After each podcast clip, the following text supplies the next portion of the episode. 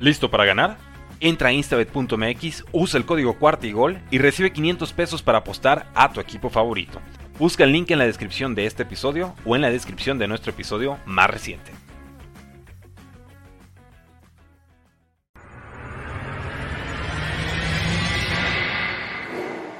Bienvenidos a Bengals en cuarta y gol, tu podcast de Who Nation en español dedicado 100% a los Cincinnati Bengals. Hola, ¿cómo están? Juday Nation. En español, mi nombre es Orson Hey. Me da mucho gusto darles la más cordial, la más amistosa y la más feliz de las bienvenidas a este su programa en vivo de los martes dedicado a toda la Juday Nation en español, donde hablamos del tema que nos apasiona a nuestros Cincinnati Bengals. Pero como ya saben, yo aquí no estoy solo. Me acompañan desde Monterrey, Nuevo León, Pierangeli Parada desde el Estado de México, mi buen amigo Oscar Bicentenario Varela, y hoy traemos un gran programa para ustedes, porque si el espectáculo ayer fue malo, hoy la conversación tiene que ser muy buena. Así que, Pierre, ¿cómo están? Bienvenida. Muy feliz, muy contenta de estar otra vez aquí. Muchas gracias. Bien, bien contenta. La verdad es que sí, yo sé que mucha gente no está tan contenta, pero yo sí, positive vibes a todo lo que da muy feliz, muchas gracias. Tenemos que hacernos, hacernos fuertes entre nosotros y si alguien también trajo vibra positiva desde la mañana, es mi buen amigo Oscar Varela. ¿Cómo estás? Bien, amigos, bien. Pues otra vez aquí contento de estar con ustedes, como dice Pierre. Y pues sí, con, con la resaca de, de, esta noche de brujas un poquito intensa para nuestros Bengals, ¿no? Pero pues aquí poniéndole el pecho a las balas, como dicen, ¿no? A nosotros no se nos va internet, aunque perdamos salimos a pedir dulce o travesura y nos dieron travesura, ni modo. Eh, estos Cleveland Browns salieron muy bravos después de cuatro partidos consecutivos eh, habiendo perdido, pues salieron inspirados en su propio campo de juego, le descifraron el esquema a Zach Taylor. Eh, cosa que a Kevin Stefanski, pues parece que ya, como dices tú, Oscar, ya agarró a Zach Taylor de hijo, y bueno, pues ni hablar, el resultado es eh, latente y quedó ahí para la posteridad. Saludamos a la Juday Nation que ya está conectada desde Monterrey, José Juan Torres Barajas, Juday, Juday para ti. Eric Edmonds, bendiciones. Y saludos desde Panamá, pues claro, también para ti, Juday, mi buen Eric Edmonds. Qué bueno que toda la comunidad bengalí de eh, Latinoamérica se conecta. Y ese es, ese es el objetivo de la Juday Nation en español eh, no nos limitamos, está hecho en México, pero no es solamente para mexicanos, es eh, para toda la comunidad Bengal que quiera unirse a estas transmisiones y que quiera hacer eh, oír su rugido. Aquí, a ver, aquí hay un lugar, ¿no? Y aquí somos la única y original Jude Nation en español. No le andamos copiando a nadie, ¿no? Porque luego este, los que por ahí se ostentan con nombres no tan originales, pues eh, resulta que luego tiran la pedrada pero esconden la mano. Adrián Macedo nos dice, nuestros Bengals son el único equipo en ganarle a Cincinnati. Pues sí, buen Adrián Macedo. Carlos Aquino desde el Estado Grande, desde Chihuahua, como todos los martes aquí también. Buenas tardes desde Chihuahua, las bajas siguen y siguen. Y sí, vamos a hablar de eso. Hay mucho de qué eh, platicar. Eh, el resultado, pues creo que es de todos conocido. Nuestros Bengals sucumbieron ante los Cleveland Browns eh, por un marcador de 32 a 13 y bueno, esos 13 puntos llegaron para tus Cincinnati Bengals en tiempo basura. ¿Qué sabor de boca les deja el resultado? Vamos a empezar con Pierre y nos seguimos eh, con Oscar. Eh, un, un, sabor, pues, sin duda, bastante, bastante amargo, ¿no? No. A ver. Hay una disculpita, pero no, la verdad es que yo gozo viendo a los Bengals. Fue además, fíjate, muy curioso porque es, eso es broma, ¿no? Pero fue como que los, lo dijeron ustedes y también lo dijeron en Estados Unidos, como que los Browns salieron de Bengals y los Bengals salieron de Browns. Entonces ustedes vieron una película que se llama Freaky Friday. Bueno, pues ayer fue el Freaky Monday y entonces hicieron un swap y pues ahí estuvo, esa fue la razón, fue Halloween, eh, los Browns nos embrujaron y pues hicimos un swap y quizás. Pero la verdad es que, em, pues sí, es una maldición jugar en una, el 31 de, de octubre con una maldición de no poder ganar a eh, los Browns, pues fue como que repetitivo. pero al final solamente fueron 19 puntos de diferencia, no nos blanquearon. Ojo, importante, ahorita que venga el coach también lo voy a decir, no todo fue culpa de McPherson, algunos otros ahí fueron, este, todo el mundo cooperó, pero la verdad es que a mí lo que me encanta es ver jugar a los Bengals. Yo siempre lo he dicho y lo voy a repetir hasta que me canse, nuestros Bengals lo que tienen es que son espectaculares en todo. Y si pierden, pierden como ayer, espectacularmente, o sea, del nabo. Entonces, pues, ¿qué te digo? Me encanta verlos jugar y soy feliz. Entonces, bueno, pues ni modo, perdieron horrible, pero pues así son ellos. Eh, y de verdad, o sea, vean cómo juegan, juegan padrísimo o juegan malísimo, pero ellos son espectaculares, ¿no? Entonces... Obviamente siempre queremos verlos ganar, mi querido Oscar, pero Monday Night, ahora yo te voy a dar la estadística a ti, es un, es un terreno que no se le da muy bien, lo decíamos ayer en la transmisión, eh, eh, en esta ocasión tus Bengals jugaron por eh, vigésima tercera ocasión en un, en un partido de Monday Night Football y de esos 23 solamente han, han podido ganar tres. Es justamente la última vez que, pudieron ganar un, un Monday Night Football fue precisamente contra los Cleveland Browns y se esperaba que se repitiera en esta ocasión, pero la historia no fue así. ¿Tú con qué impresión te quedas, mi querido Oscar Bicentenario?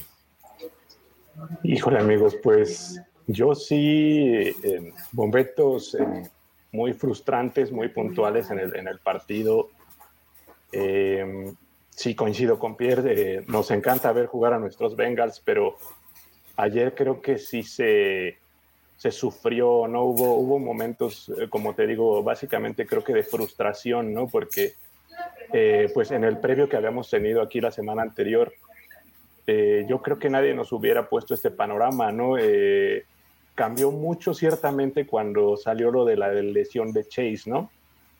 Pero aún así, creo que yo hubiera seguido apostando por los Bengals, aún con todo y esta pérdida tan sensible. Si ves la plantilla, eh, dices, es que hay con qué hacerlo, ¿no?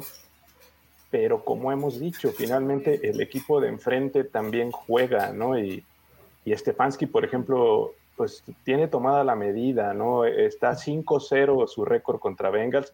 Aquí va un dato, por ejemplo, hay, un entrenador que empezó de, de, Cleveland hace algunos años, ya en los 70s. Él se llama Nick Skorich y también empezó su carrera curiosamente con un 5-0 contra, contra Bengals.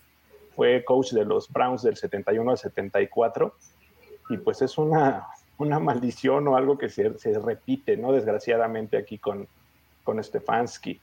Eh, yo, yo creo que eso fueron puntos de, frustración básicamente. Eh, imagínate nosotros como espectadores, eh, cómo te sientes, como jugadores debe de ser también demasiado frustrante lo que pasó para ti, para el coach. Por ejemplo, ayer en la transmisión en vivo era complicado, ¿no? Eh, cómo mantenerte al margen a lo mejor de lo que estaba pasando y ser un poco más eh, objetivo y ser calmo en, los comentarios. Pero pues eh, es, es complicado porque finalmente la emoción está ahí, ¿no? Y tú sabes que el equipo tiene la capacidad, pero pues desgraciadamente las cosas no salieron como pensábamos pero era muy obvio, ¿no? Yo creo que para el cuarto cuarto ya estábamos muy descafeinados, tanto el coach como tu servidor. La verdad es que, pues sí, aunque trataba, obviamente no nos íbamos a rajar de terminar la transmisión, eh, pues realmente eh, era, era ya una situación complicada ver cómo, pues una tras otra las cosas salían mal, ¿no? Eh, obviamente no le puedes cargar toda la responsabilidad a McPherson y nadie pretende hacerlo sin embargo, pues creo que esas dos patadas pesan mucho, ¿no? En el ánimo del equipo que se, que se van acumulando, creo también con la lesión de Chido, que pues prácticamente es, es la pieza fuerte de, ese perímetro de Cincinnati eh, y es quien ha mantenido de alguna manera la, eh, la mesura y, la calma y obviamente la efectividad dentro del lado derecho de la defensa, sobre todo pensando que era el debut de Cam Taylor Britt como titular. Eh, y bueno, pues e, era precisamente, creo, el elemento de soporte Chidobe Awuzie.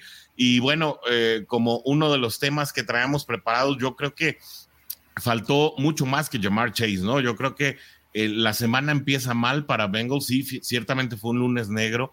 Eh, la semana empieza mal desde, desde que recibimos la noticia en la que pues eh, Jamar Chase por una fractura en su cadera eh, se perdería por lo menos cuatro juegos, esa es la narrativa hasta hoy, afortunadamente no tendrá que ir a la, a la lista de reserva por lesión, eso quiere decir que se espera que pueda estar de regreso en, tres o cuatro juegos, sin embargo, ya desde ahí, bueno, se empezaba a pintar un panorama complicado porque eh, se esperaba que en un momento dado pudiera esto significar que T. Higgins o Tyler Boyd pues tuvieran más participación en el juego. Sin embargo, eh, se vinieron eh, una, una cantidad de calamidades que se fueron acumulando una tras otra. Creo que habrá que determinar, y no sé si lo vayan a decir, creo que también eh, el tema de Adam Zimmer, hijo, de, hijo del coach Zimmer, que estuvo, bueno, como coordinador defensivo de Cincinnati en la era de Marvin Lewis, y que estuvo trabajando en, estas, en estos últimos meses, Aaron Zimmer, como, como uno de los analistas remotos de Cincinnati, pues falleció ayer en circunstancias eh, pues desconocidas hasta el momento, no sé qué, de qué tan, de qué manera pudo haber impactado el equipo, y, creo que la situación eh, en la que se fue también desenvolviendo el juego, pues pintó una, una de las actuaciones francamente más decepcionantes de la era de Zach Taylor. Es decir, la actuación de Cincinnati ayer me recordó mucho a los Bengals de Marvin Lewis y Andy Dalton y ahí es donde los quiero arrancar a ustedes porque yo sé que ustedes son muy positivos, que además eh, obviamente eh, pues eh, fue una época que tuvo sus altibajos, ¿no? Y que suele haber críticos muy agrios de, de esa era entre ellos su servidor. Yo soy un crítico muy agrio de la falta de corazón que tenían esos Bengals, que cuando ganaban, ganaban muy bien, pero como dice mi buen amigo eh, Rodrigo Santana, se morían de nada, ¿no? Cuando se morían. Y, bueno, así me pareció la actuación de ayer de Cincinnati, ¿no? Una actuación, lo dije en la transmisión, descafeinada, desangelada, desorganizada, desmotivada. Eh, faltó mucho más que llamar Chase y esa es la lectura, ¿no? Sí, eh, mira, creo que la primera serie iba marchando bastante bien. Se iban consiguiendo las jugadas, iba, incluso Joe Burro lo dijo hoy en, la mañana o ayer en, la conferencia más bien. Él dijo en, la jugada en la que nos interceptan por, por eh, la parte donde brinca Miles Garrett, yo ya veía abierto a T. Higgins, y era una jugada para anotar finalmente. Yo lo vi abierto y para mí íbamos a terminar en un touchdown eh, pasó como en un juego anterior donde ya le había pasado a Burrow, que también nos dieron una paliza en Cincinnati, ¿no? En las primeras jugadas eh, le interceptan en zona roja y se va un pick six de lado a lado el, defensivo de, Cleveland. Y de ahí nos salvamos también, ¿eh? Y nos salvamos porque lo tocaron, ¿no? Porque él se había ido prácticamente, pero lo alcanzaron a tocar pero creo que desde ahí comenzó la fórmula a, no funcionar como, como teníamos todos pensados. Yo me incluyo diciendo, es que no puedes depender tanto de un solo jugador, eh, o sea, no porque falte llamar Chase, se va a venir abajo todo el equipo, ¿no? Y creo que pues en el papel tenemos jugadores con qué hacerlo, pero también influye el hecho de tener enfrente a un Miles Garrett, por ejemplo, que es un jugador sumamente disruptivo, ¿no? Sí. Y él solito te puede cambiar un esquema, ¿no? Y fue lo que pasó. Si te fijas en las estadísticas, él no tuvo muchas tacleadas, fueron, me parece aquí, un par en todo el partido. Pero, por ejemplo, Sion Takitaki tuvo 13, eh, estuvo presionando, estuvieron entrando jugadores, si se puede decir, desconocidos, que estuvieron aprovechando esa presión. Entonces, desde ahí comenzó todo y pues fue una, serie de sucesos desafortunados, ¿no? Como dirían, todo se conjuntó, la tormenta perfecta se dio, ¿no? No le puedes dar puntos a ventaja a Cleveland porque te va a empezar a correr el balón y va a empezar a desgastar tu defensiva.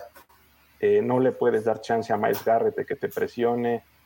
McPherson falló el gol de campo. A Burro lo interceptan. Eh, el fumble. Fue Mike Thomas no pesca los balones.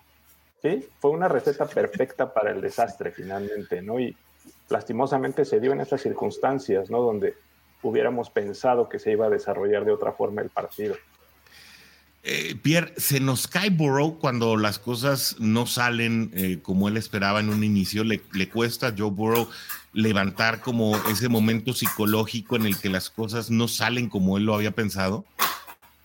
Parece ser que sí, y eso es lo peor, ¿no? Porque él se empieza a desmoronar poco a poco. De hecho, si tú analizas las caras que hace, eso yo lo hice hoy, si tú analizas las caras que va teniendo en el transcurso del partido, o sea, sale bien, más o menos, más o menos, más o menos, y empieza a desencajarse completamente. O sea, ya al final está así como que, ay, ya que se acabe el juego, ya me quiero ir de aquí. O sea, él solo está así. Em, realmente sí lo ves y siento que pierde un poco de control de sus emociones. Eso también lo hace fallar, eso hace que todo el equipo se desencaje, pero a mí lo que me intriga muchísimo es si realmente no faltó más que llamar Chase. O sea, si, si nuestro equipo realmente, anímicamente, depende de un jugador, que en este caso es llamar Chase, pero pudo haber sido eh, Higgins, o, no sé si, si es por la figura de Chase, pero si, si con uno solo ya todo esto es un camote, pues realmente el equipo en sí se tiene que poner a pensar qué es lo que va a suceder, porque ahorita no nada más tenemos a llamar Chase, tenemos fuera, ¿no? A Uzi y ya lo tenemos afuera, ya son dos y no sé quiénes más están en la lista. Entonces, a Reader también. Entonces, ¿qué va a pasar en el siguiente juego? ¿Qué va a pasar? ¿Se van a desmoronar o realmente van a tener ese momento de decir, bueno, no importa y vamos a salir? Porque como lo tener un muy buen equipo, pudo haber sido circunstancial, sí, eh, mala circunstancia al final de la historia, ¿no? Porque pues, fue una yo y él las jugadas completamente enojados y serios. O sea, tú y el coach estaban realmente molestos y yo me atacaba de la risa porque decía, bueno, esto es una historia de terror tipo Scream o una de esas, o sea, de las malas películas de terror, no, además, ni siquiera es una buena, es una mala película de terror, porque todo pasaba que tú dices, se le cae el balón, no lo pasan, o sea, en qué momento pudieron haber sucedido tantas cosas tan seguidas. Y obviamente Burrow sí se le notó. O sea, sí empezó a cambiar su semblante, empezó a cambiar su forma de caminar, empezó a cambiar su forma de dirigirse a los jugadores. O sea, chavo, necesitas tener control de tus emociones porque esto te pasa más adelante y no va a funcionar. Sin embargo, creo que también eh, comienza a notarse esta desesperación porque el juego terrestre no avanza, el juego terrestre no se consigue eh, y, bueno, creo que eh, una de las reflexiones que tenía, porque obviamente tengo varias reflexiones aquí anotadas en mi, en mi hojita de las desgracias, ¿no? Y es que creo que a Cincinnati ya le está haciendo falta ver un poquito más a Samaje Perrine y a un jugador que no ha aparecido en la temporada hasta ahora, ¿no? Que se llama Chris Evans, el otro cap que tenemos acá en, la escuadra, porque, pues si bien Joe Mixon podría estar pasando por un mal momento y podría no estarse sincronizando bien con la línea ofensiva, que bueno, hablaremos más adelante del tema de la línea ofensiva también, em, creo, eh, en la única ocasión que Samaje Perrine tomó el balón para, para andar por tierra, avanzó ocho yardas en una carrera pues eh, contundente, digamos, fue una carrera relámpago rapidísima, pero con, con la manera que tiene Prime de correr y con la corpulencia que tiene, pues eh, logró tener una carrera muchísimo mejor que cualquiera de las que haya tenido Mixon eh, en, todo el juego. Y bueno, creo que Chris Evans no ha tenido ni siquiera la oportunidad de aparecer en el juego terrestre en toda la temporada. Y me parece que Zach Taylor eh, comienza, eh, comienza otra vez a ensimismarse en sus, propios, en sus propias ideas y esto podría estarle haciendo daño al equipo y no sé cuál sea la percepción de ustedes en este asunto. Mira, yo creo que sí. Hay, ah, yo creo que Zach Taylor está pensándole, y pero el problema es que como que se ha tomado un poco más de tiempo para pensar de lo que yo hubiera esperado. Al final de la historia hay que recordar que, o sea, sí, vamos a hablar, a esa cuenta, ya me siento como hablando de cuando se perdieron en el desierto los judíos, ¿no? O sea, que se repite y se repite y se repite. Pero si hablamos de historia, o sea, es parte de, tenemos una línea ofensiva nueva que no están sacándole todo el jugo precisamente por las cosas que tú dices. O sea, como que Mixon en general, o sea, sí ha jugado bien, pero no ha jugado tan bien como se esperaba. Entonces yo le hubiera dado oportunidad a otros jugadores en vez de a él. Sin embargo, como que se ha hecho un circulito por ahí donde es como que lo tienes que romper. Y, yo no le voy a echar toda la culpa tampoco a Zach Taylor. O sea, sí creo que no ha tomado las mejores decisiones, pero tampoco ha tomado las peores. Al final creo, y siempre lo voy a decir, que es una cuestión de conjunto y que es una cuestión de que tenemos varios coaches y que hay algunos coaches que tampoco se imponen. Entonces, es como que también es, es simplemente nos está tomando más tiempo o no para poder llegar a esa cuestión. Porque el año, la temporada pasada todo el mundo decía, es que esta temporada va a ser la temporada de que se van a poner de acuerdo y van a aprender. ¿Y qué tal que es esta? ¿Y qué tal que no era la pasada y la pasada simplemente fue un golpe de suerte? Y esta es la, la temporada donde realmente se tienen que poner de acuerdo. Claro, el reloj está ticking porque tenemos, a, tenemos dos años con Burrow, ¿no? Antes de que se nos vuelva carísimo. Pero, pero ¿qué tal que es esta? O sea, nadie se ha puesto a pensar en eso. O sea, y si esa está, pues, pues ya, esta es la, temporada justa y ni modo. O sea, no se va a repetir, a lo mejor no vamos a llegar al Super Bowl. Ojo con la palabra clave a lo mejor. Este, o sea, yo sigo muy entusiasmada y yo creo que las cosas van a cambiar. Y creo que este golpe fue tremendo para el equipo. O sea, como eh, Burrow también salió muy triste a la conferencia eh, Zach Taylor Muy salió. Corta, además. Eh, pues, ¿qué querías que dijera? O sea, si soy un idiota, ya me voy. O sea. Pues, no, no, no, bueno, solo, solo resalto que fue muy corta, ¿no? O sea, realmente él tenía que haber dicho eso. O sea, sí, lo siento, jugué del nabo, todo el equipo jugó del nabo, lo vamos a tratar de hacer mejor. Que en realidad eso fue lo que dijo, pero lo dijo más bonito. Este, y se acabó. Pero creo que sí es como que algo no estamos haciendo bien y tenemos que pensar qué es. Y, tienen que encontrarle, ¿verdad? Porque si no, pues la desgracia se avecina dramáticamente. ¿Tiempo de una introspectiva dentro de los Bengals, Oscar? Mira, yo creo que, mm, como hemos platicado entre nosotros, son, son golpes de realidad que de repente te da muy a tiempo la misma vida o, o la liga en este caso, ¿no? Sabes que siento que ayer Cleveland salió con la urgencia realmente, se notaba la urgencia de que estaba en la línea su temporada. Si Cleveland ayer perdía, se ponía en una posición muy, muy, muy complicada ya. Y Bengals se, notaba eso, no sé, eh, se fueron juntando las cosas y yo no digo que no jugaran con esa misma urgencia, pero se notaba ciertamente bajoneado el equipo, desanimado, y todo se fue engranando para que se cayera el equipo como se cayó. Eh, sí, sí creo que es necesario ese análisis. obviamente sabemos, y lo hemos dicho, eh, va a haber partidos así. Eh, a, cualquiera le puede pasar tener un partido como el que, que, se tuvo ayer. Lo que me preocuparía es que se fuera una cadenita de tres o cuatro partidos jugados de esta forma porque se te acaba la temporada finalmente, ¿no? Eh, ahorita creo que es tiempo de, decir, bueno, vamos 0-0, finalmente estamos em, empezando la temporada y decir, nos faltan nueve partidos y vamos a, enfocarnos en esos nueve partidos que nos faltan para cerrar la temporada fuerte, ¿no? Es algo similar a lo que le pasó el año pasado a Bengals. Llegaron justamente al bye week con un 5-4 y lo pueden hacer otra vez en esta temporada pero sí, sí valdría la pena analizar qué se está haciendo, qué está faltando para, para dar ese paso siguiente. No hablemos a lo mejor de esta temporada, como dice Pierre, hablemos del futuro finalmente, porque hay que construir, en, en, base a eso están los equipos que llegan al Super Bowl y que lo ganan, ¿no? No podemos ser flor de un solo día. Tendría que haber una planificación para, para tener depth chart, que creo que es lo que nos está faltando en este momento, ¿no? Estamos viendo qué frágiles somos y que con la lesión de un solo jugador nos podemos venir abajo. Entonces, creo que es lo que falta esa construcción todavía. Y bueno, es, parte de lo, de lo que traemos también en el desarrollo, las lesiones y precisamente la diferencia entre, entre titulares y reservas. Vamos a hablar de ello en un momentito más, pero hagamos una pausa para darle voz a la Juday Nation que dice Nes Rodríguez.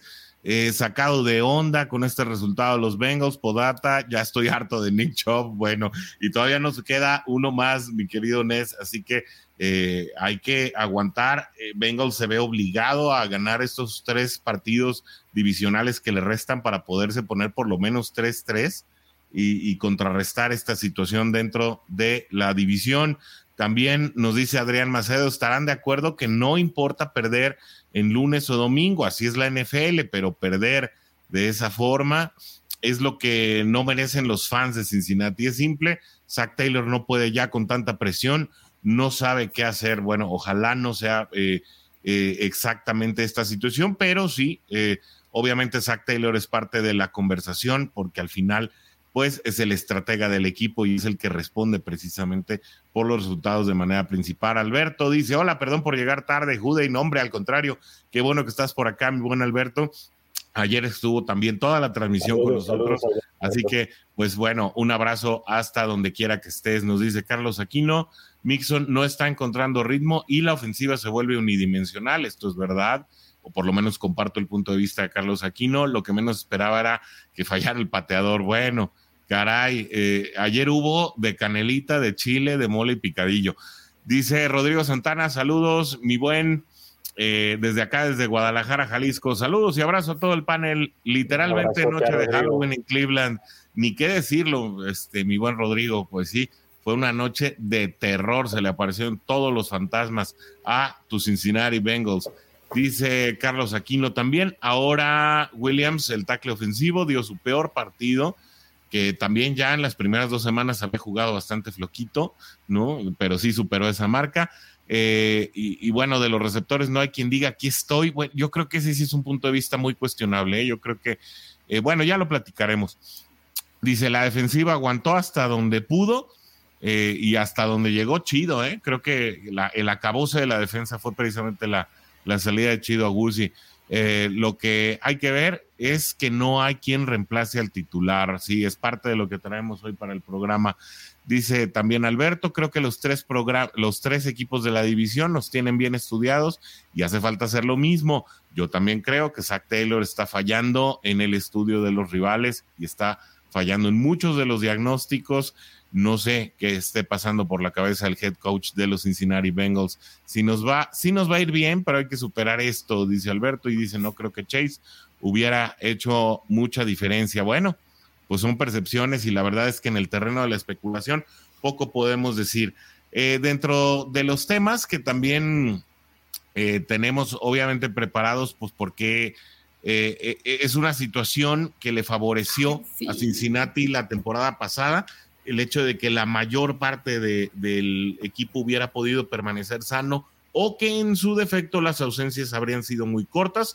Chido Agusi sí estuvo ausente un partido de la temporada pasada, Logan Wilson faltó en dos o tres partidos de la temporada pasada, eh, se tuvo la lesión de CJ Usoma previo al Super Bowl, también eh, Jermaine Pratt no pudo aparecer en el partido ante Tennessee, si no me equivoco. Eh, Akin Davis Gaither no estaba para, para para sustituirlo, de manera que se tuvo que acudir a Joe Bachi, que lo hizo muy bien. O Jovi, ¿no? Eh, Fue de los que más dolió, creo. era el liniero defensivo. Bueno, es todavía nada más que ahora juega con los Pittsburgh Steelers, que además hoy realizaron un cambio bien interesante con los Commanders de Washington y se llevaron a William Jackson tercero, ¿no? Un corner que ya no quería jugar en Cincinnati y que bueno, eh, después del bye week lo veremos de regreso. En su momento se lo robó Cincinnati, ¿no? Porque sí lo querían, que en teoría lo querían ellos originalmente. Y, después vino por ahí el, el, robo precisamente de, de, este linebacker Devin, eh, Devin Bush, no, Devin Bush está con Tampa. Eh, bueno. Eh, no. no, no, no, es un linebacker que está ahí ahorita con, con, Pittsburgh que no ha hecho gran cosa, pero bueno, en su momento también lo querían los Bengals. se me olvidó su apellido, su, su, nombre es Devin, pero no recuerdo su apellido. en fin, Aquí el tema es que comenzamos la semana 2 con la salida de DJ Reader. Después eh, viene la lesión de Logan Wilson, que afortunadamente ya regresó. Pero, eh, pues, después de la lesión de Jamar Chase, tema tan comentado que incluso hicimos un live de imprevisto ese, ese mismo jueves que se anunció eh, la lesión de Jamar Chase y aquí estuvo gran parte de la Juday Nation. después, pues ahora sucede que eh, en el partido de ayer se lesionan no solamente Chidobe Awuzie, sino Trey Flowers, que lo agarró a Mari Cooper de, hijo también y, lo trajo paseando por todo el terreno de juego, pero pues atrás. Y, y nos encontramos ya con que independientemente de las diferencias entre titulares y reservas, pues ya con tanto titular lesionado, cuesta mucho trabajo tener un depth chart para contrarrestar tantas ausencias. Em, ¿Qué tanto? ¿Qué tanto afectan las lesiones y qué tanto debe Cincinnati, ahora que ya se fue la ventana de, de hacer algún cambio con algún otro equipo, empezar a mirar a la agencia libre? Todo, de hecho, fue, a mí me llamó muchísimo la atención que no hiciera nada el día de hoy. O sea, yo estaba así como que a ver en qué momento, ya nada más falta media hora, seguramente se van a sacar unas de la manga, seguramente algo van a pedir y de, cinco minutos, cuatro minutos, tres minutos, chin, ya se cerró la ventana. O sea, eso a mí sí me llamó un poco la atención. No sé por qué no hicieron algo, habiendo tantas opciones que sí hubieran podido ser buenas para el equipo pero al final de la historia creo que sí viene siendo un momento en el que ya se tiene que tomar acción. No sé si lo van a hacer o no, pero sí se tiene que tomar una acción porque definitivamente ya empezamos a tener un hospitalito que también es parte de lo que no tuvimos la temporada pasada. La temporada pasada como que todo el mundo nos veía bien a gusto y pues que, no importa si se lastiman o no. Y en esta sí están saliendo a estudiarnos y a lastimarnos. O sea, eso es súper claro. Quien diga que no salen a lastimar a un jugador, pues bueno, definitivamente yo creo que si salen a eso y hacen marcación personal y etcétera, etcétera, ¿no?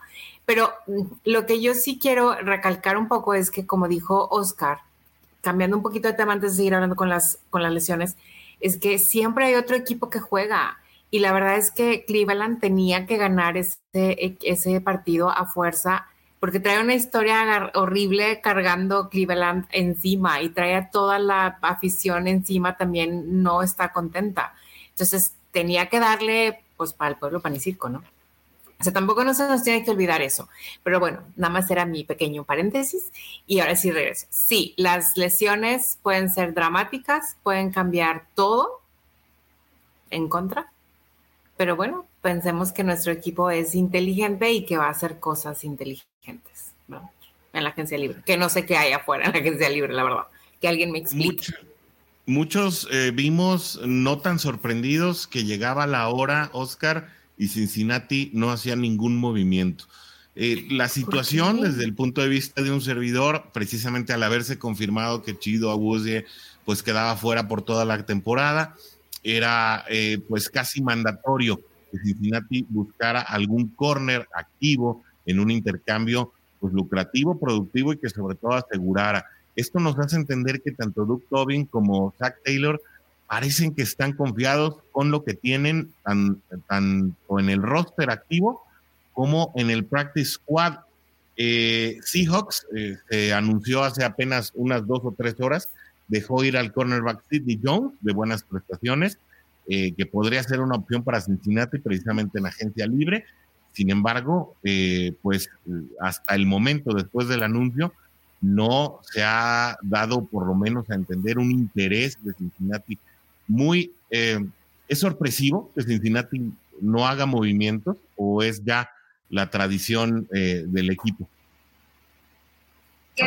Miren, en algún momento se ha hablado, ¿no? Que y se ha dicho muchísimas veces y es, lo hemos traído cargando aquí en la espalda, ¿no? El, el escuchar la familia Brown, así maneja el equipo, confían en el draft, es un equipo barato, así lo, así lo llama, ¿no? No le gusta invertir eh, grandes cantidades ni hacer canjes eh, espectaculares, ¿no? Eh, Tacaño de repente, ¿no? Sí, es, es lo que mencionan, ¿no?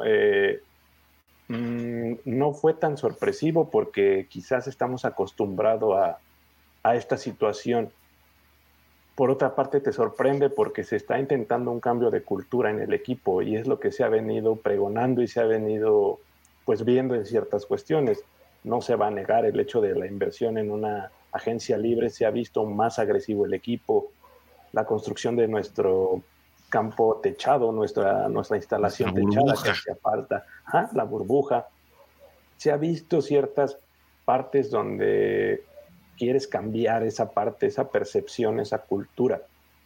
Pero sí fue em, desesperante el, hecho de, notar esto, ¿no? Que, que estás teniendo esas lesiones tan importantes y estás en la ventana justo para cerrarse las negociaciones y poder tomar a alguien que anduviera por ahí.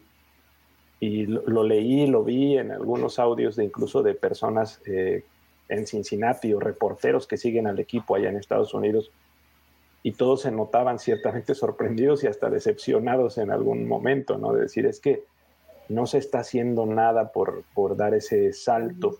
Incluso hubo por ahí un cuestionamiento muy duro a lo mejor en el que dice, imagínate, ponte en los zapatos de Joe Burrow, ¿no? Tú no considerarías y pondrías en la mesa decir, bueno, si quiero seguir con este equipo, realmente quiero continuar y, aunque me den el dinero del mundo, sí voy a aceptar ese, esa cantidad de dinero para seguir con el equipo a, pesar de todo lo que me están pegando. Eh, es un cuestionamiento muy fuerte a lo mejor, ¿no? Pero por ahí salió de repente alguien a decirlo.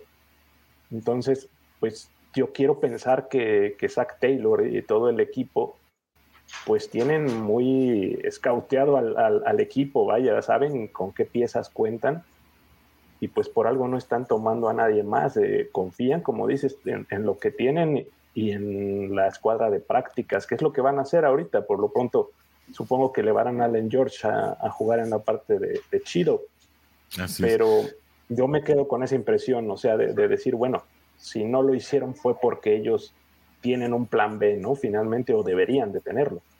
Sin embargo, no sé si le va a alcanzar, no sé si es un exceso de confianza o, como dices, eh, un, despliegue de tacañería, ¿no? En un momento dado no ir por estas situaciones. Y abonando un poquito a lo que, a lo que comentabas, Oscar, fíjate, te voy a, eh, te voy a poner un dato a relevancia, eh, contando todos los quarterbacks en activo desde 2020 hasta la fecha Joe Burrow ha sido capturado 112 ocasiones desde su llegada a los Cincinnati Bengals. 112 ocasiones y no hay otro quarterback en la liga del 2020 para acá que haya sido capturado en más ocasiones que Joe Burrow. Eh, esta es una situación pues que podría poner, a lo mejor no este año, a lo mejor no el año que viene, son distintas mentalidades, son distintas personas, son distintas situaciones, pero recordemos el caso de Andrew Locke, ¿no? Un jugador eh, con muchísimas posibilidades, eh, con unas prestaciones increíbles, que llegó además a un equipo como los Potros de Indianápolis, que venían precisamente con, con la tendencia ganadora de, de Peyton Manning y bueno, también con un, digamos que con un sistema heredado de Tony Dungy, el head coach que estaba en ese tiempo en, en, en Indianápolis, pues prácticamente en condiciones para seguir acumulando triunfos. Sin embargo, fueron tantas las capturas que en un momento dado dijo, eh, dijo Andrew Locke, hasta aquí llegué yo. Y eh, pues muchísimas gracias, fue una muy buena carrera, pero primero está la salud y bueno, esperemos que no sea el caso de Joe Burrow para esta situación. Y, bueno, la verdad es que eso le da pie a, un tema eh, que, bueno, pues como verán, ya traemos el título aquí, eh, preparado en el que, bueno, Cincinnati apuesta por las reservas y, a mí, créanme, eh, y lo platicábamos, ¿no? En, el grupo que, tenemos todo el panel de la Juday Nation en español, pues obviamente sabemos que la temporada no está terminada, no podemos decir ya se acabó la temporada porque nos falta chido, eh, porque le van a buscar un reemplazo en la figura de Eli Apple, que insisto, es un buen cornerback para lo que cobra, ¿no? Pero no creo que tenga el estatus de cornerback número uno, que sea ese jugador que se pueda enfrentar a un Davonte Adams, que se pueda enfrentar a un, a un eh, pues eh, que te gusta. bueno, quedó claro que, no podría enfrentarse a Mari Cooper, eh, a receptores de primera línea, ¿no? Y, veo, veo, Pierre, veo Oscar a equipos como San Francisco echar toda la carne al asador para llevarse a un Christian McCaffrey que estaba tal vez en oferta y que lo venían poniendo en display los, las Panteras de Carolina. Veo hoy a los Delfines de Miami adquirir los servicios de Bradley Chubb precisamente porque empiezan a, a, notar o empiezan a dimensionar que tal vez por esta temporada estén en esa ventana en la que podrían ser competitivos y en las que los equipos entienden que el año en el que son competitivos es, en el que tienen que ir por todo. Lo hicieron los Rams el año pasado, incluso hoy los vikingos se atreven a ir por Hawkinson, un ala cerrada de su propia división y se lo llevan en un cambio también muy ambicioso con, los Leones de Detroit. Y ver a Cincinnati en el otro lado del espectro, medroso, conservador, apostando por las reservas. No digo que sea la receta del fracaso, pero me parece que una vez más la filosofía del equipo, así como cuando Mike Brown se opuso a, la repetición instantánea, ¿no? Que fue el único dueño de equipo que se, que se opuso a la, a la repetición en video y que obviamente, bueno, la historia la conocemos de sobra. No sé, no sé si, si, esto, si estos fundamentos o estos esquemas inamovibles de la filosofía de Cincinnati, de repente lo atan a un pasado que ya no existe y que esto los haga perder competitividad. No sé quién quiera agarrar el, eh, eh, eh, no sé quién quiera agarrar esta pedrada de, inicio. Las damas, pues las damas primero. Ah, le corrió el Oscar. Sí, no, bueno, te voy a decir una cosa. Yo tengo, lo que pasa es que hay que ver los dos lados, ¿no? O sea, porque nosotros estamos, estamos hablando de que es un equipo medroso y así con, cautela, pero ¿realmente es así? ¿O simplemente... No estoy hablando de campo de juego, ¿eh?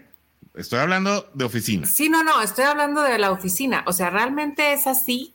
¿O es una cuestión? Porque a mí me sorprendió que no hicieran algo rápido tomando en cuenta lo del día de ayer, pero a lo mejor precisamente como fue algo tan rápido como, como ayer, pues dijeron, no, pues, o sea, no voy a tomar una decisión en caliente porque no la tenía yo pensada, ¿no? Ojo, eso puede haber sido, eso puede haber sido una parte, ¿no? A lo mejor Doug Tobin necesita permiso de Mike Brown y la siesta fue muy larga, no sé. No, no, yo creo que no. Yo creo que al final de la historia ellos no están queriendo apostar su futuro o el futuro del, de, porque, o sea, los trades que se hicieron hoy fueron así como que, ay, híjole, mano, o sea, ¿sabes? Si están conscientes que están apostando dos, tres años, cuatro años.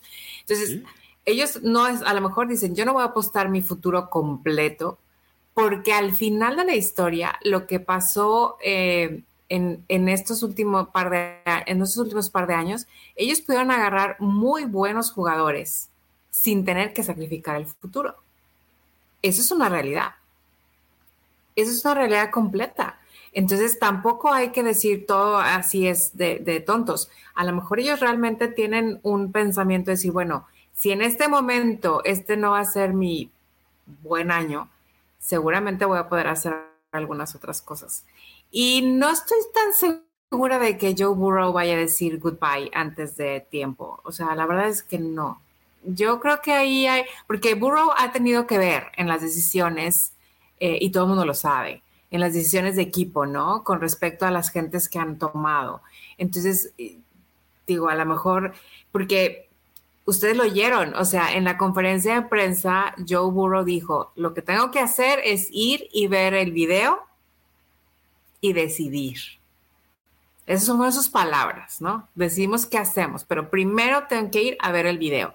O sea, no voy a tomar una decisión ah, en caliente, no voy a hacer algo raro, o sea, él mismo lo está diciendo. Entonces, a lo mejor Joe Burrow también está teniendo parte del, eh, vamos a ser cautelosos no lo sé, no lo sé. Necesitaría yo estar ahí en ese, en ese, en ese cuarto cuando estén hablando, pero no he recibido la invitación. Entonces, la verdad es que no lo sé, pero, o sea, yo también lo veo del otro lado. O sea, no nada más lo veo como que son eh, codos o, o, tacaños. O sea, a lo mejor algo, ¿no? No sé. ¿Cómo lo apuntas tú, mi querido Oscar? Es, complicado y, como bien hemos dicho, finalmente para eso estamos aquí, para nuestros puntos de vista y para escuchar y para poner en la mesa lo que creemos o lo que percibimos, ¿no? También. Eh, o sea, ella me está diciendo, mejor vete. No, no, no, claro. No, no, no. Eh, no, mira, lo que pasa es que también llega un momento en que dices, bueno, hasta cuándo vas a esperar para dar ese brinco más agresivo y decir, esta es mi temporada, como bien dice Orson. Hay equipos que es eso, en su momento han dicho, es ahora o nunca finalmente. eh, finalmente creo que es un equipo y una afición hambrienta de eso, de triunfo, de, que llegue una temporada como la, pasada, ¿no? Que, que, nos puso a soñar otra vez después de tanto tiempo con un, con un título, pero que sin embargo queda ese sabor amargo de decir, bueno, esta, esta camada de jugadores o, o este equipo que tenemos, ¿cuándo se va a volver a conjuntar? ¿Cuándo vamos a volver a llegar a ese partido grande? entiendo que ahora lo que están tratando de hacer es conjuntar un, equipo más sólido, ¿no? Que es el siguiente paso que debería de tener la franquicia. Ya tengo a mis titulares bien armados, pero atrás de ellos tengo que tener a esas reservas que en su momento puedan eh, sacar la cara, porque ahorita también imagínate como un corner novato, lo que está pasando ahorita con, con nuestros dos novatos, pues mucha gente pedía, bueno, hay que ponerlos a jugar un poquito más pero nunca va a ser lo mismo que te tomen bajo el ala, como lo han dicho alguien, y que te vaya llevando a poco a poco, a que te digan, bueno, chavo, pues tienes que entrarle a lo que hay y tienes que jugar con, con el jugador, eh, con el receptor más peligroso de la liga, eh, llámese como se llame en su momento, y ahí vas, ¿no? O sea, vas de frente y, y, con lo que tengas. Entonces, esa es la lectura que yo tengo y confío en que, te digo, está un plan B. Finalmente ellos son los que conocen a la franquicia y conocen al equipo. Deberían de tener ese plan B. Pierre quiere derecho de réplica. Sí, es que aquí no hay manita como en otros. pero, pero, a ver, por ejemplo, no estoy diciendo que ese es el caso, pero ¿qué pasa? ¿Qué pasa que, que a lo mejor tenemos excelentes jugadores? Porque sí los tenemos, pero no son la fórmula. ¿no? O sea, puede ser, o sea, ha habido veces en que tienes un equipo de primera y nomás no se hallan, como dicen en el rancho. O sea, y entonces, aunque tengas excelentes jugadores, si no tienen esa, esa cohesión, nomás no te van a dar ese ancho, ¿no? Entonces, eso es por un lado. Y por otro, en la cuestión de lo, lo que acabas de decir de los jugadores novatos, ha habido no pocos casos en los que el novato sale, lo avientan al agua, así, te vas a ver cómo le haces y resulta que es fantástico. Y lo único que necesitaba era esa oportunidad para demostrar lo que tenía. Entonces, yo creo que puede funcionar esa fórmula con algunos de los novatos que tenemos. No estoy diciendo que con todos y no estoy diciendo que se va a dar, pero puede ser. O sea, a lo mejor ellos lo único que necesitan es el empujón para que te metas a nadar, porque qué miedo, pues mejor llévame de brazadita. Órale, al mar y se acabó. Y si no, te ahogas. Y a lo mejor nos sorprenden y salen geniales, ¿no? Sí, y de pues, entrada ayer Taylor Reed no salió bien librado, ¿no? De esa situación, pero... Sí, eh, incluso en, la, también eh, nuestra primera selección, eh, en la jugada en la que prácticamente les anota Cooper un pase largo a Elia Bomber, fue fue raro verlo, por ejemplo, acomodándose el barbiquejo antes de la jugada y lo toma ya con la ruta corriendo y él todavía no se podía acomodar de el barbiquejo, entonces era como que, ¿en dónde estás, chavo? O sea, finalmente tienes que estar con las pilas puestas y, yo estoy de acuerdo, o sea, sí se ha dado el caso de esos novatos que son excepcionales y son de plug and play, como les dicen. Pero, no son pocos los casos. sí, claro, pero los chavos, por, al menos lo, porque, lo que mostraron ayer, no se vieron así. Digo, yo no estoy diciendo que así va a ser su carrera, ¿no? Pero ayer lo que vimos fue otra cosa, ¿no? Sí, no, de entrada Joe Burrow y Jamar Chase pues fueron plug and play, ¿no? Llegaron eh, como novatos a tomar titularidad y bueno, la rompieron. El mismo caso de Cordell Bolson eh, en la línea creo que ha sido uno de los elementos más sólidos tras creo que un primer juego un poquito errático, creo que pudo tomar inmediatamente la medida de lo que se trata de ser un profesional y, bueno, a mí me ha gustado mucho Bolson durante la temporada. Em, así que bueno, eso le da pie a nuestro siguiente tema. Sin embargo, quiero eh, dejar pasar el rugido de la Juday Nation que, bueno, rapidito nos dijeron, sí, Devin Bush sí era el que, el que se fue a Pittsburgh. Devin White es el de, el de Tampa Bay. Luego, luego salió ahí la Jubilation. La verdad, nos eh, estamos muy concentrados en Bengals, sobre todo traemos tanto dato hoy que de repente, cuando no traemos el chip de toda la liga, eh, de repente se nos mezclan ahí los nombres. Pero gracias a Adrián Macedo y Aquiles Esquivel que estuvieron bien atentos de, de estar corrigiendo y bueno, obviamente rectificando esta situación. Dice Carlos Aquino, creo se querían traer a un, a un corner de Detroit, pero ya saben, los Bengals no son de echar las canicas en un solo costal. Ya oiremos un poco más de la rumorología mañana o en, el desarrollo de esta semana. Por ahí se empezarán a filtrar las historias de lo que pudo haber pasado ahí en la, en la gerencia o en, el, eh, en las oficinas de, la, de, los altos mandos de Cincinnati. Y bueno, pues lo que no sucedió, eh, pues es lo que nos tiene hablando en este momento y es que Cincinnati no pudo llevarse absolutamente nada, se llevó un palmo de narices. Dice Adrián Macedo, recuerden que en programas pasados dijimos que era importante rolar a los novatos y más eh, Cam Taylor Reid y Dax Hill, ¿y qué pasó? Lo no quiso y ahora están sufriendo porque no están preparados. Em, ay, Adrián, pues no sé, no sé si es exactamente esa situación. Eh, tal vez, creo que tienes razón en parte, pero creo que en, otra parte habría justificantes eh, para, para mantener a tus titulares y seguir fogueándolos. El, argumento de Loan Arumo era precisamente que no quería que pasaran marcos como este, en los que se fueran a, desanimar porque no estuvieran eh, precisamente a la altura de las circunstancias e irlos moldeando poco a poco. Pero bueno, dice Carlos Aquino también, ya ven Miami todo lo que hizo para traer a Chubb, van por todo, Bengals no es así eh, son apáticos con dar selecciones, así ha sido todo el tiempo.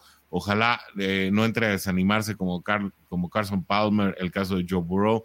Eh, no, no veo, no veo a Joe Burrow con mucho paralelismo a Carson Palmer, incluso tampoco con Andrew Locke. Simplemente pongo el tema en la mesa porque al final son especulaciones o, temas que se empiezan a dar con, pues cuando comienzan a salirse del script situaciones como la de Joe Burrow siendo el mariscal más capturado del 2020 para acá. Eh, ya ven por qué no van por Alvin, por Alvin Camara, algo así no va a suceder, no, pues definitivamente no. Eh, Rodrigo Santana nos dice, yo leí en foros americanos y me parece que el, show, el coach Sig dijo algo similar, que la razón de no tomar a nadie es por el poco margen que se tiene en el tope salarial y se vienen las renovaciones de Higgins, Boyd, Burrow, entonces Cincy está considerando en el futuro cercano eso. ¿Qué opinan ustedes? Mira, Rod, eh, sí y no te voy a decir por qué sí, y lo decía el coach, y es verdad, Cincinnati solamente tiene 2.8 millones de dólares en el cap space, eh, sin embargo, eh, existe siempre la opción, es lo que han hecho equipos como New Orleans, eh, equipos que en un momento dado se han sentido precisamente en esta ventana de tener un equipo competitivo que llegue a instancias más allá de la postemporada. Y es que eh, precisamente para hacer estos movimientos, bueno, lo hizo Cleveland, lo hicieron los Rams el año pasado, reestructuran ciertos contratos de largo plazo que se tienen eh, con ciertos jugadores, precisamente para abrir un poco el cap space, y sí apuestas un poco el futuro porque te quedas con cap space negativo si no lo sabes manejar bien a los cuatro o cinco años. Parece que es un tema en el que la gerencia alta de Cincinnati pues nunca, nunca va a tomar eh, ese tipo de, de decisiones porque no les gusta eh, garantizar dinero eh, por delante, sobre todo en el primer año, siempre, siempre esperan eh, el primer año, salvo en coreback, ¿no? Nunca vemos dinero garantizado desde el primer año, salvo en contratos de coreback, y esa es la filosofía de Cincinnati, pero, insisto, tal vez esa es una filosofía pues que otros equipos más agresivos están adoptando y en esa agresividad se están llevando el rédito de ser más competitivos en el corto plazo y estamos hablando de cortoplacismo pero ese cortoplacismo parece estar muy de moda en la liga, con equipos que en cuanto ven que son competitivos eh, en parte media de la temporada, avientan todas las canicas, pues buscando precisamente llevarse todas las posibilidades en una temporada en la que puedes tener un long run como el que tuvo Cincinnati eh, el año pasado con los jugadores que tenía, eso sí. Eh, sin embargo, pues son casos excepcionales y habrá que medir cada, cada situación con su propia vara. Dice mm, Carlos Aquino, Marvin Lewis armó el equipo con la selección, con selecciones de draft y también con talento de fuera, pero el problema fue con talento problemático, ese fue su pecado. Bueno, es, eh, casos como el de Bontas Perfect, Pac-Man Jones, eh, eh, el mismo Chris Henry en un momento dado, jugadores que sí venían con otro, con, otro tipo de, con otro tipo de, de, piedras en la mochila, pues son, son situaciones que ya forman parte de un pasado de Cincinnati. Zach Taylor ha sido muy claro en el sentido de que quiere traer jugadores con mentalidad ganadora, de programas ganadores, y ese parece ser el primer filtro. Y bueno, parece ser que a veces es por eso también que eh, no se decanta por, por cierto, eh, pues cierto esquema de jugadores que en un, en un momento dado están disponibles y creo que combinado esto con lo anterior, pues nos pone en una cosa muy, eh, en una situación muy complicada en este momento. Dice mi buen amigo Tulio desde Irapuato, Guanajuato, un abrazo para ti, Tulio, saludos amigos, pues a Orson y Mr. Bengalpedia, ¿qué tal? Ya no, mira, me gusta, me gusta Bengalpedia en lugar de Bicentenario. Oh, bueno, ahí se van acumulando todos, ¿no? Ok, ok. Eh, pero bueno, un abrazo para ti hasta Irapuato, Guanajuato. Y eh, pues siguiente y último tema de esta noche, antes de pasar a un... Hoy, hoy, hoy tenemos sección de 2 de noviembre, nada más, sección de Día de Muertos. Eh, cada año la vamos a estar repitiendo. Además, nos va a recordar que ya viene nuestro cumpleaños, que es la semana que viene. La semana que viene es el primer aniversario de la única y original Who Nation en español, uh. eh, un proyecto derivado de Bengals en cuarta y gol, donde los Bengals no terminan y nosotros tampoco. El último, el último tema del que quiero que platiquemos es, pues, obviamente algo que fue muy notorio para la Who Nation ayer. Em, un muy mal partido de Jonah Williams, eh, un partido pues prácticamente promedio para la del Collins, ¿no? La del Collins no ha tenido un buen juego en lo que va de la temporada y es que si bien la línea no ha tenido un eh, comportamiento completamente eh, positivo como un equipo, me refiero, ¿no? Como unidad, no han sido realmente consistentes en su estilo de juego, pues creo que el tema de los tackles se está convirtiendo en un tema complicado. Es por ahí por donde le están llegando a Joe Burrow. Los señuelos están eh, surtiendo efecto, eh, tanto en el tackle izquierdo como en el lado derecho. Y parecía ayer que, que Jonah Williams y la L. Collins estaban compitiendo por ver quién lo hacía peor, ¿no?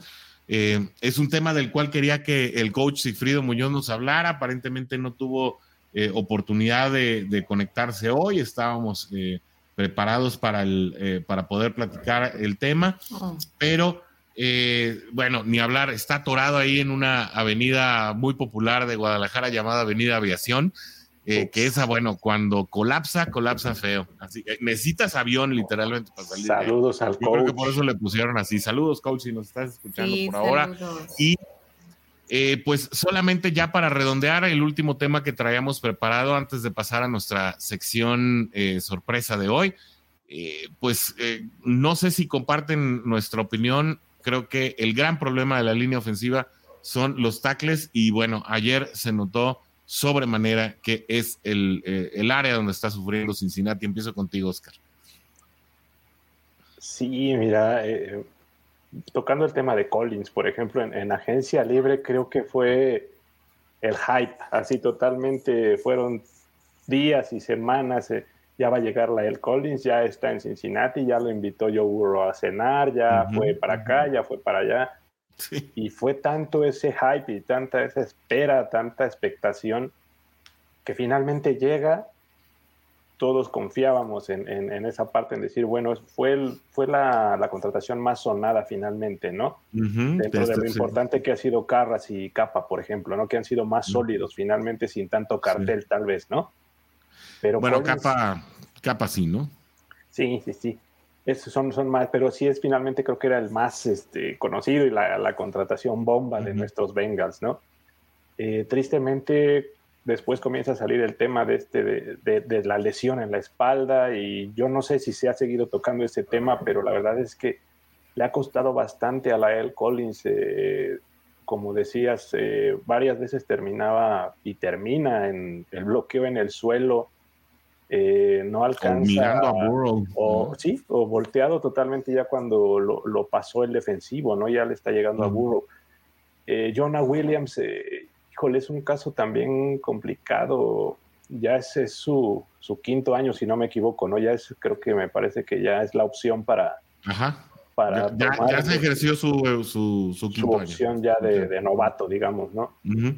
Y de repente comenzó y me parece que estaba teniendo actuaciones más sólidas, pero últimamente se ha visto superado. Ayer eh, en una de las capturas, creo que fue Miles Garrett, ¿no? En una donde entra, le hace una finta de que va por fuera, incluso se lleva a Pirine, que era la parte que iba a contener por dentro, y la facilidad fue pasmosa, o sea, con la finta y, hace un giro y entra directo a, pegarle a, Joe Burrow. Entonces, no sé, no sé qué esté pasando con él. Eh, parecía más frágil, por ejemplo, Cordell Bolson en un inicio de la temporada y, mm. se ha fajado y ha demostrado más cosas. Y, y, Jonah Williams siento que está estancado, que tal vez sea el momento de, tomar una decisión fuerte, ¿no? Yo no sé si, si sea su última temporada quizá con Bengals, ¿no? Eh, a lo mejor es muy duro, pero quizás sería el momento de tomar una decisión de estas,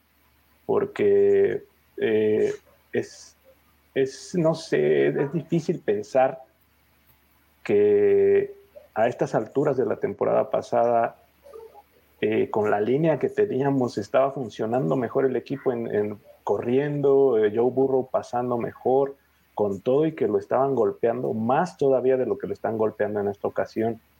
Entonces no sé, no sé qué pasa. Eh, yo quisiera pensar que es un lapsus el que está teniendo, por ejemplo, Jonah Williams. En el caso de Lael Collins, pues no, no, no sé si la lesión en verdad está ahí y él no sigue cómodo o si su trabajo de pies no le da, no sé, la verdad no, no, no me explico realmente la situación con ellos dos queda esa sensación, Pierre, de que Bengals no obtiene su, pues lo, que pagó, ¿no? Y, comenzamos a especular si tal vez, pues esta baja de juego era, e, es precisamente por la cual no lo renovaron los, Dallas Cowboys a, un jugador que, pues bueno, eh, en su llegada a Cincinnati prometió, le prometió a Joe Burrow, nadie te va a tocar, ¿no?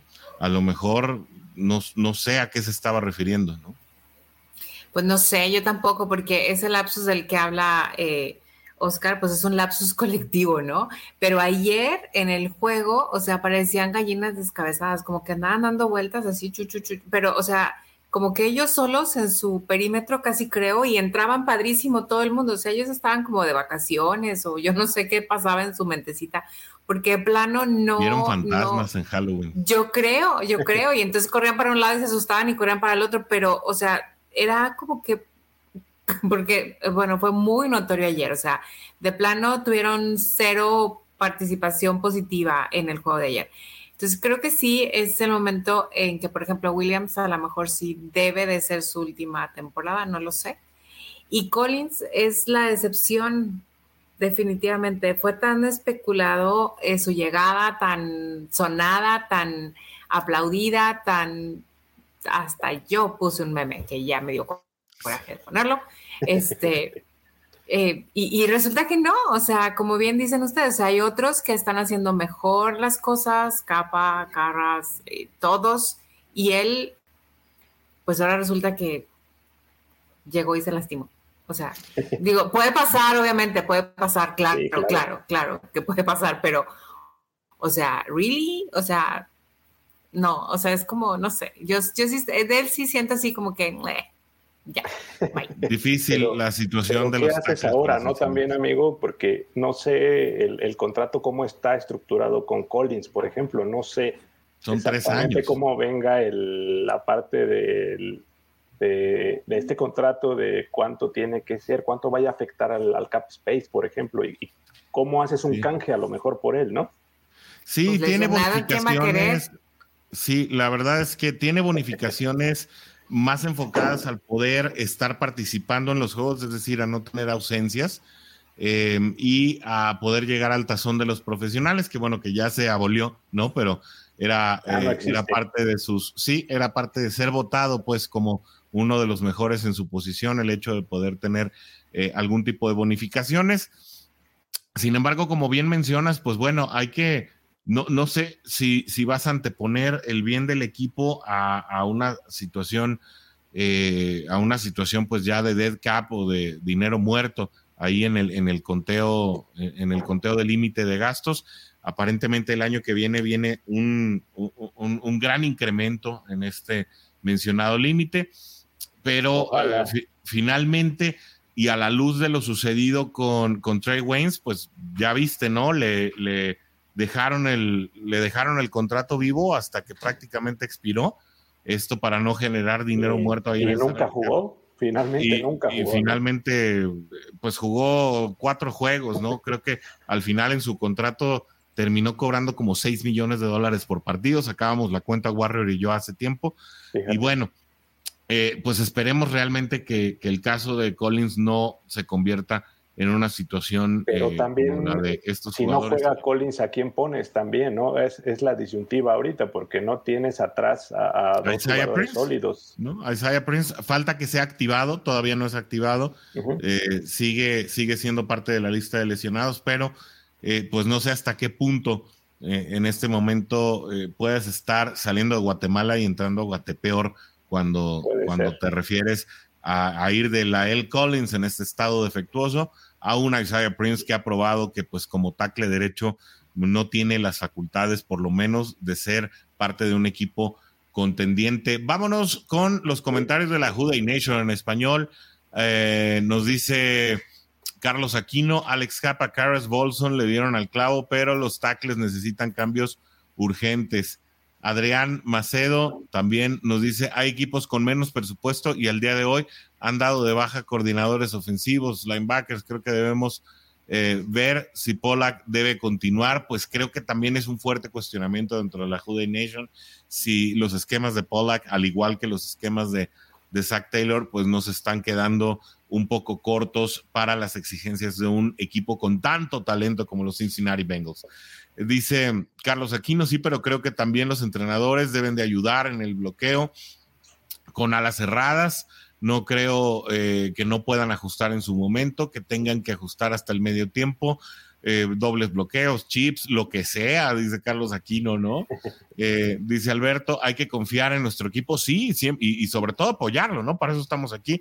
Si no, créanme, yo si no, ya estaría yo echándome mi pan de muerto y mi chocolatito, pero eh, estamos aquí, obviamente, porque somos unos apasionados enfermizos de los Bengals y, eh, creo que no hay se nada. Vale, se vale en, cierto momento, ¿no?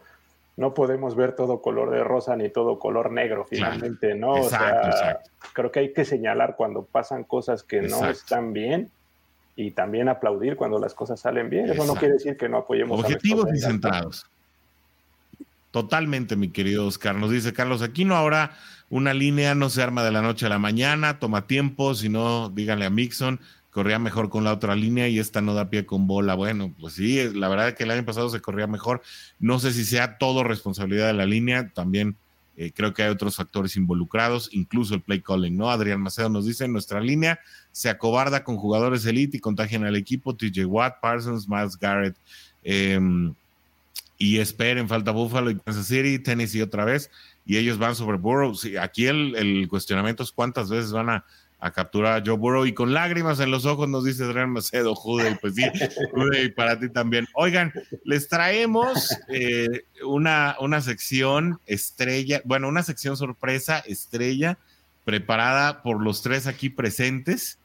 Eh, y es que hoy tenemos pues ya calaveritas, ¿no? Porque eh, mañana es Día de Muertos, viene el aniversario de este programa y de eh, la Juday Nation como concepto, tanto en Facebook como en YouTube, hermanados con el Twitter de Bengals en cuarta y gol, donde los Bengals no terminan y nosotros tampoco. Así que bueno, pues traemos esta calaverita para el coach, a ver si la, a ver si la alcanza a escuchar, sino que la, que la vea en la repetición. y, y esta dice así: el coach de dar instrucciones se cansó y en una pasada la muerte se lo llevó. Ya te dije, no nos tenemos que ir. Le dijo la huesuda al coach Muñoz que por más que le quiso mandar un blitz, la Catrina salió mucho más veloz. Ese coach a sus Bengals nunca vio campeón, pero al menos alcanzó a mandar su última instrucción. muy, buena, muy buena, Muñoz. Luego. Con todo eh, cariño. Sí, con todo cariño. Eh, luego tenemos esta calaverita. No sé, no sé si la quiere leer eh, de, autoría o nos las echamos todas acá? No, tú échalas. Eres tú, dale, dale. Tú dale, dale, dale. La voz oficial. No, hombre, ¿qué es eso? La muerte con el Warrior quiere apostar su alma por la eternidad se va a jugar, porque dice que de sus estadísticas se va a burlar y que al final a la tumba lo va a llevar. Mi Warrior querido, dice la muerte, de mí no te vas a escapar. Viendo perder a tus Bengals, voy a tenerte para que de coraje a la tumba vayas a dar. Saludos a Warrior, allá hasta Texas, de los Estados Unidos. Yes, yes. Esto es para ti, mi querido eh, Bengalpedia. mi buen Oscar Varela. Oscarito, Oscarito, que se dice muy conocedor. La calaca te ronda por hacerte el historiador. Dice que al más allá te va a llevar para que a los de Ultratumba tus anécdotas le vayas a contar. Ni modo, mi bicentenario amigo, la muerte ha quedado encantada contigo. Ahora por la eternidad te la vas a pasar contando historias no solo de tus Bengals, sino de la NFL hasta nunca acabar. Uy. Excelente, muy buena, muchas gracias. Mira nomás. Eh, si quiere mandar la Juday Nation su calaverita de volada en los comentarios, Ándale, sí. Sí, sí, sí. Y, acá eh, el equipo también les vamos a hacer unas calaveritas ahí a, Adrián Macedo y a Carlos Aquino que siempre andan también muy pendientes de todas las transmisiones. A los más asiduos. Ándale. Así es. Esta, bueno, ya tiene otro formato, ¿no? Esta, pues se ve que, tiene otra autoría. Eh, es un poquito más larga y la verdad es que eh, muy inspirado el autor, ¿no? Muy inspirado. Eso el Dice, sí, va para Pierre. Dice, paseando andaba la muerte, allá por tierras norteñas. Pa pronto una mujer se le puso enfrente y la tomó de las greñas. Pierre dijo a la muerte con fuerza, con McPherson no te metas él, él es mi amor, es mucha pieza. Mis Bengals son grandes atletas. La huesuda, sin dudar, no creo que hables en. La huesuda, sin dudar, no creo que hables en serio. Si nunca han podido ganar, al verlos me muero de tedio. Piensa bien antes de hablar, la jueza dijo esa tarde. Vamos a verlos jugar con un buen corte de carne. Con Chicharrón de la Ramos, un gran juego presenciaron. Ambas gritaban, vamos, pues nuestros Bengals ganaron y gracias a nuestro equipo la muerte la perdonó. McPherson es un gran tipo, el gol de campo anotó. Yeah. qué, bueno estuvo, qué bueno estuvo. Espérame, Muchas gracias. Me brinqué. No, fíjate que este aquí estoy fallándole porque puse una doble. Te faltó una. Sí, ah. Déjame, espérame, déjame ver. la del buen Orson. Sí. Nada más, dame, dame aquí un segundito porque la, la inserté mal. Sí, pero que los amigos de la Juday Nation hagan sus calaveritas y nos sí. manden. Estaría bien padre todo eso. Sí, por favor. A ver, ahorita en un segundo ponemos la otra que era con razón. Yo dije, bueno, pues que se me duplicó, qué pasó, pero no. Falto yo, dice falta su servilleta. A ver, aquí está. Ya nada más déjenme ajustar el tamaño. Y Ay, pero me mandas la mía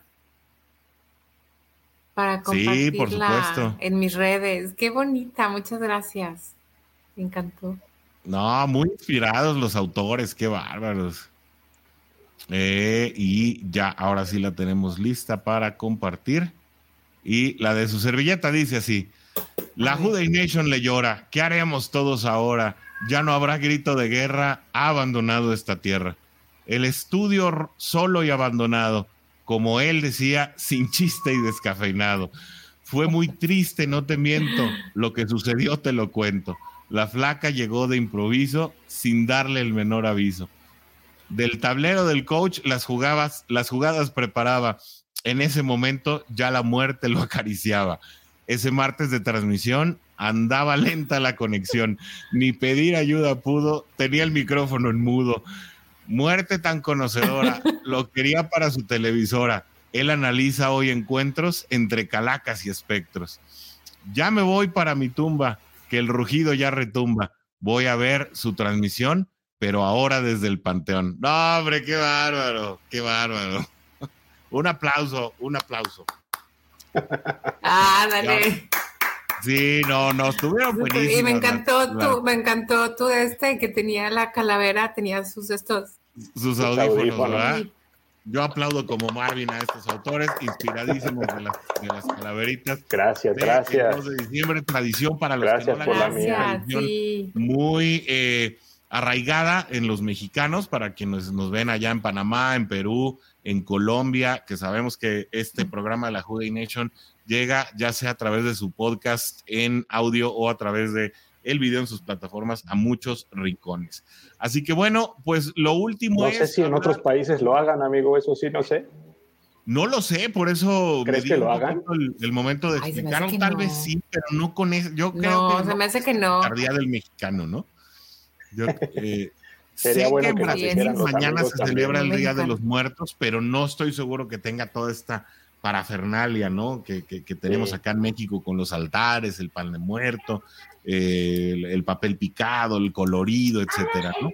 Y bueno, pues lo último Los es tamales. mm, yo- Uy, bueno, no, ya ni se diga la tragadera, ¿no? Lo último es que tenemos a estos eh, bengalíes de Cincinnati que van a recibir No en casa nada. el domingo a las Panteras de Carolina, un duelo felino. Y bueno, obviamente vamos a hablar un poco de lo que representa este partido para Cincinnati. Bien lo decías, Oscar, eh, la temporada pasada Cincinnati llegó 5-3 al descanso y para poder llegar en esas mismas eh, circunstancias al descanso en esta temporada, pues Cincinnati le tiene que ganar unas Panteras y bueno, no es cosa fácil, el récord habla, eh, las Panteras llegan con un récord similar al de los Cleveland Browns y además con reciente cambio de head coach, que bueno, fue a partir precisamente de este cambio que eh, empezaron a jugar un poco mejor. Cincinnati no puede salir con la mentalidad de que solamente saltando a la cancha y por estar en casa se va a llevar el partido. Así que, Pierre, empiezo contigo. ¿Cómo estás tú descifrando este partido en primera instancia? ¿Qué esperas del duelo felino de Panteras contra Bengalíes de Cincinnati? Sabes que no quiero decir nada porque la vez pasada, en el juego pasado, dije, no, sí, está bien fácil, van a ganar, ya lo tienen ganado y ¿cómo nos fue? ¿Cómo nos fue? A ver, no. Entonces, no sé, la verdad es que no lo leo, no tengo ni idea. Este, yo quiero pensar que van a ganar, pero está difícil, ¿no? Este, vienen a lo mejor con un ánimo un poco desencantado. El estar en casa no les garantiza absolutamente nada y las, las panteras están girando, o sea, no sé si muy rápido o muy despacio, pero le están dando la vuelta. Entonces, yo esperaría que Zach Taylor haga su tarea ahora sí, eh, lea al enemigo, lo estudie y salgan a ganar, ¿verdad? Pero eso es lo que espero.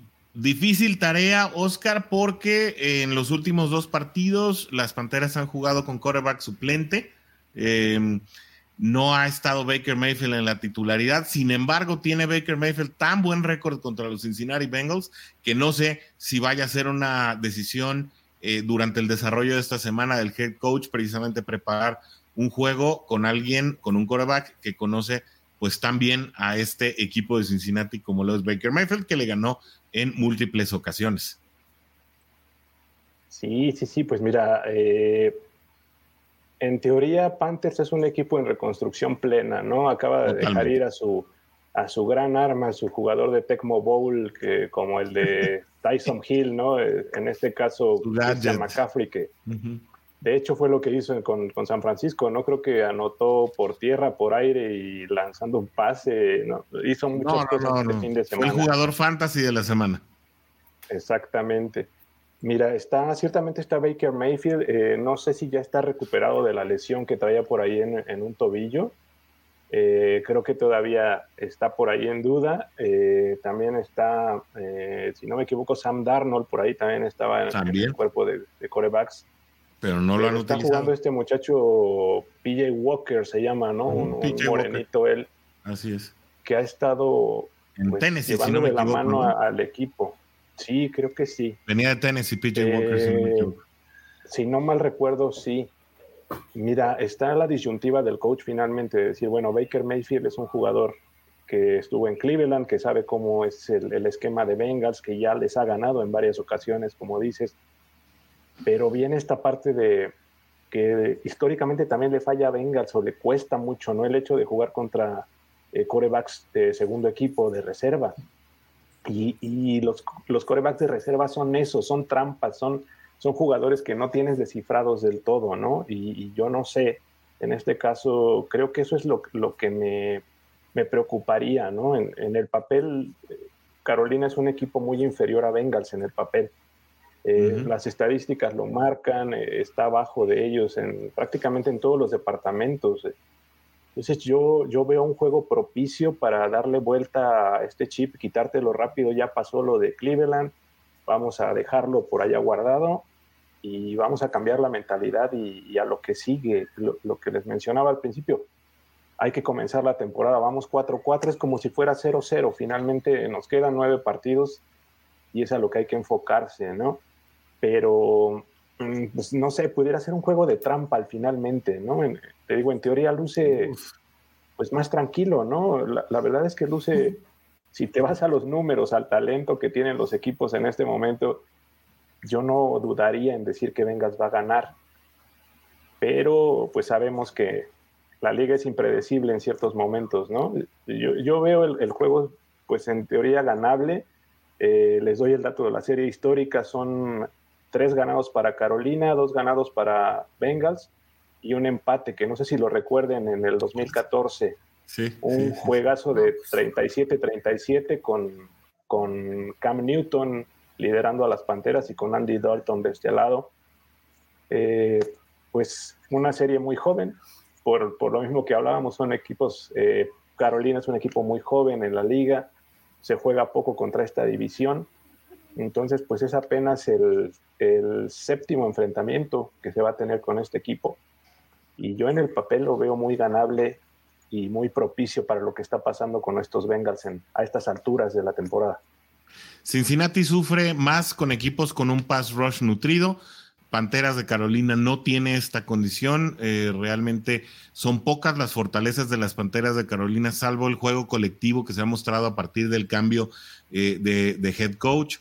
Eh, por ello que entraron en modo de reconstrucción, se hicieron de su running back titular, Christian McCaffrey, se hicieron, se deshicieron de, también de su receptor número uno hace una semana ya que se dio el cambio, se dieron también a uno de sus eh, corners principales. Así que bueno, prácticamente las Panteras de Carolina tienen ya más la vista puesta en la temporada que viene, más que en esta temporada, pero obviamente buscarán incomodar a cualquier equipo que se topen. Yo francamente creo que Cincinnati puede eh, exhibir sus fortalezas, incluso puede ser un juego de desquite para Tyler Boyd y para T. Higgins eh, contra este equipo y que pudiera eh, tener un buen resultado a la ofensiva que les ayudara a llegar con más aire al descanso. Sin embargo, bueno, como lo vimos ayer, todo puede pasar. Si tuviera que dar un pronóstico, yo todavía confío en que Cincinnati puede ganar por un marcador de 21 a 10 contra las Panteras de Carolina y ya sería el único pendiente que tenemos. ¿Cuáles son sus pronósticos? Empiezo contigo, Pierre. 17-10, favor Bengals. 17-10, favor Bengals. Mi querido Oscar pues vamos a castigar más a las Panteras. Vámonos con un 28 a 10 favor de Bengals. 28 a 10. Para desquitarnos como debe de ser.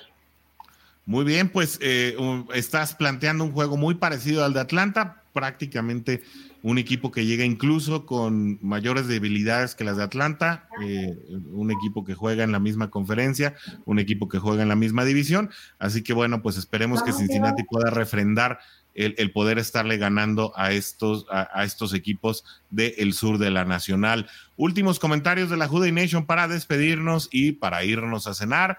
Dice Adrián Macedo, se puso con calaverita. Dice, ah, la Juday Nation el día de hoy murió la calaca flaca a los tres se llevó por andar apoyando un equipo que no, ni Carlos Aquino se salvó. ándale, ¿qué tal? Mira, esta fue, un, aplauso y una abrazo. Muy buena. ¿eh? Porque además se la echó de aire. Se la echó de aire. Sí. ¿no? sí, Rodrigo Santana también se apuntó con su calaquita. A ver, Dice, a Joe Burrow la calaca lo busca en cada partido, siempre lo asusta, Collins y Williams parecen dormidos. Mientras Joe Cool corre afligido, venga pues, huesuda malvada, que al final Bengals te gana. Eso es. Muy bien, mi buena Rodrigo.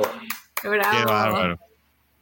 Y por último, su, el pronóstico de Carlos Aquino es un 27-10, supongo para Cincinnati, por ahí va con, con la misma lectura que mi buen Oscar Bicentenario. Y Tulio se avienta un 26-20 para Bengals, un partido un poquito más cerrado. 26 puntos significan eh, cuatro, digo, dos touchdowns, sí, y cuatro goles de campo, ¿eh? Entonces, o bueno, a menos de que sean tres touchdowns, un gol de campo y un safety, pero esa, esa combinación es un poquito. Estaría complicada. Sí, 26-20 el pronóstico de Tulio, pues ya estaremos aquí platicando el próximo martes acerca de esa de esos pronósticos, qué tan atinados o qué tan lejos estuvimos sin embargo, ojalá estemos hablando el próximo martes de un triunfo de los Cincinnati Bengals que los ponga 5-3 para irse al descanso. Nos vamos por hoy, nos despedimos. Juday Nation, muchas gracias por estar en esta edición especial pre-cumpleañera y pre-día de muertos con las calaveritas que se prepararon para ustedes. Pierre, pues nos vamos por hoy. Nos vamos, muchas gracias, bien encantada, me encantó mi calaverita, este, y pues bien feliz. Los Bengals ganen o pierdan, son fantásticos, me encanta verlos. Este, espero que este, esta temporada vuelvan a jugar en blanco y si no, no importa, pero soy feliz. Viéndolas, no importa, lo que sea. Y como Los que se sacrificaron fueron los uniformes anaranjados, el Color Rush eh, sustituyó a los uniformes anaranjados. Vienen más partidos de blanco, vienen más partidos de negro. Si quieren consultar el calendario, está ahí en whodaynationlat.com. Ahí pueden estar consultando el calendario. Y pues último comentario, mi querido Oscar, vámonos. Vámonos, vámonos amigos. Pues otra vez un abrazote, un gusto verlos por aquí, un gusto escucharlos, un gusto compartir nuestras opiniones y pues sacar todo esto que traíamos ahorita también de, después de, esta noche de brujas tan pesada que tuvimos. Eh, pues otra vez recordarle a la Juday Nation que no deje de seguirnos, que aquí estamos para, para ustedes, que esto se hace con mucho cariño para todos ustedes. Síganos en las redes, vean los videos. Eh, todo esto es para no solo la afición de México, como bien dice Orson, para, para toda Latinoamérica, por aquí andamos. Y pues yo quiero quedarme con eso. Vamos a darle la vuelta a la página. Ya pasó nuestra noche de terror. Y de aquí para adelante hay que ver qué, pasa con el equipo. Esperemos que, se tomen buenas decisiones y que los jugadores que van a saltar al campo sepan y vean que es su momento de brillar y que lo tomen así, ¿no? Y que demuestren de lo que están hechos. Todos, y la ya por eh, los novatos que están por ahí, los que regresen de los lesionados. Y pues vamos a darle para adelante con nuestros Bengals como debe de ser. Así es, ya basta de catarsis, ya estamos en semana de Panteras. Eh, espero que así como nosotros nos estamos ya preparando eh, y estando en pie de guerra, pues también los Cincinnati Bengals y sobre todo el coach Zach Taylor sepa descifrar eh, el enigma de este equipo del el sur de la Nacional y estemos hablando, insisto, la semana que entra de una victoria. Nos vamos por hoy, Juday Nation, pero ya saben, no nos podemos ir, pues como nos gusta como nos gusta despedirnos. Y sabemos que ustedes también ahí detrás de su pantalla, ya sea su iPad, ya sea su televisión, ya sea el teléfono, incluso ya sea en la repetición, que después de dejar su like o su corazoncito, esa reacción que nos ayudan, además de los comentarios, a eh, poder eh, aparecer un poquito más ahí en las redes sociales, pues sabemos que también desde allá nos acompañan con nuestro grito de guerra, nuestro grito de despedida, nuestro tradicional ¡Jude! ¡Jude! Gracias por acompañarnos en el programa de hoy. No olvides sintonizarnos el próximo martes a las 7 de la tarde.